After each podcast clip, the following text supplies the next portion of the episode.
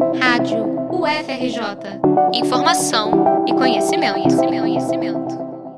A Escola de Música da UFRJ, com seus quase 173 anos de existência, assim como outros cursos da universidade, teve que se adaptar às mudanças impostas pela Covid. A doença chegou ao Brasil em março de 2020 e, desde então, desafia o sistema de educação do país.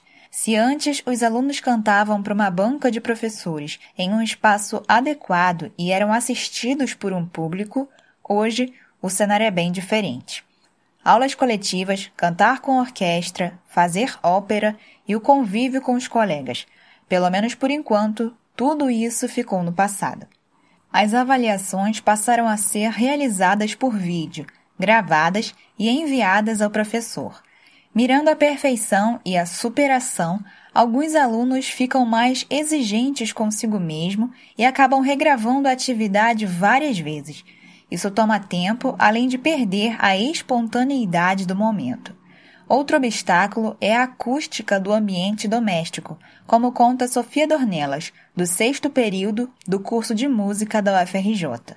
A minha casa é muito pequena, é diferente quando você reproduz o som num ambiente menor e quando você vai cantar num teatro mesmo. Além disso, não é a turma toda que tem acesso a instrumentos. É preciso se virar. Uma das formas encontradas de driblar as limitações trazidas pela pandemia foi contar com a ajuda do pianista da escola de música. Ele grava o acompanhamento das canções, uma base e envia para os estudantes. É como se fosse um karaokê.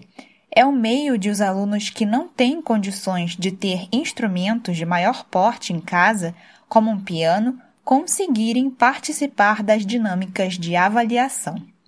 Sofia lembra ainda de um problema que alguns enfrentam.